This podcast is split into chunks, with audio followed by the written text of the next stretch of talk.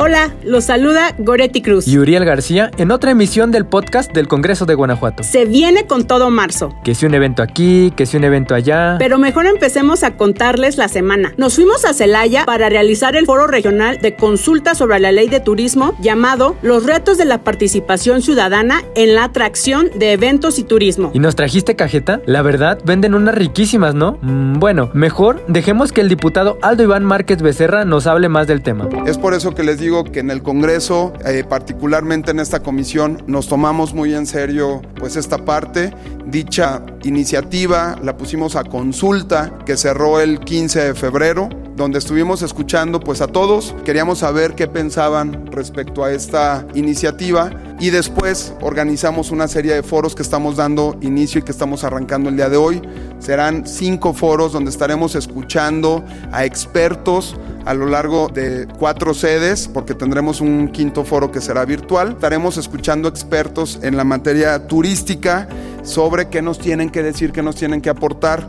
Y el día de hoy, bueno, pues escucharemos esta conferencia de los retos de la participación ciudadana en la atracción de eventos y turismo, como ya lo comentabas ahorita, alcalde, pues eventos importantísimos que dejan mucha derrama no solo a Celaya, sino a, a la región. Ya espero con ansias tener más información del siguiente foro, que será en Irapuato el 23 de marzo. Tal vez hasta disfrutemos de sus deliciosas fresas, pero hay más cosas, ¿cierto? Sí, Gore, déjate cuento que el Congreso es consciente de los problemas ambientales. La prueba está en que hicieron dos exhortos para seguir fomentando acciones que reduzcan el daño que le hemos generado al planeta. Uno dirigido a los 46 municipios y qué mejor que sea la diputada Marta Lourdes Ortega Roque quien nos cuenta de qué trató el tema. El Estado debe garantizar el derecho de toda persona a un medio ambiente sano para su desarrollo y bienestar. También en que en el marco de sus competencias, la autoridad legislativa y los ayuntamientos deben adoptar todas aquellas medidas que sean necesarias para la protección de dicho derecho. En el año 2021 marcó el inicio del decenio de acción y es fundamental el afrontar la emergencia climática para alcanzar los objetivos de desarrollo sostenible a través de planes de recuperación, mitigación y políticas de consumo hacia un futuro más sostenible.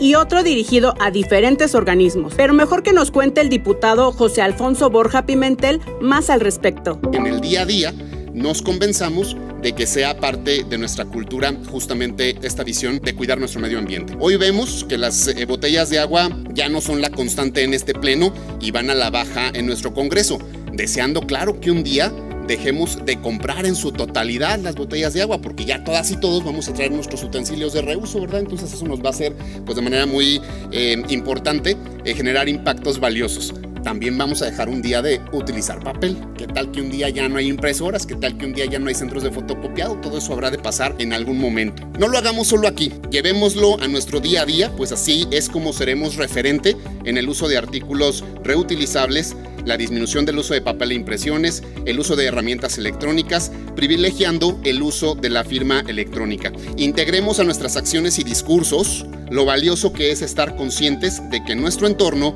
y la sustentabilidad del mismo es responsabilidad de todas y todos. Ha llegado la hora de decir hasta luego sin antes recordarte que los integrantes de la Comisión de Hacienda y Fiscalización llevarán a cabo reuniones en todos los municipios del estado, como parte del programa de trabajo anual 2022 de la Junta de Enlace en materia financiera, es decir, recorrerán todo el estado para explicarle a los municipios cómo manejar sus dineros, bueno, los impuestos de todos. Te recordamos que si visitas el Congreso, no olvides portar en todo momento cubrebocas y desinfectarte constantemente las manos. Hasta, la, próxima.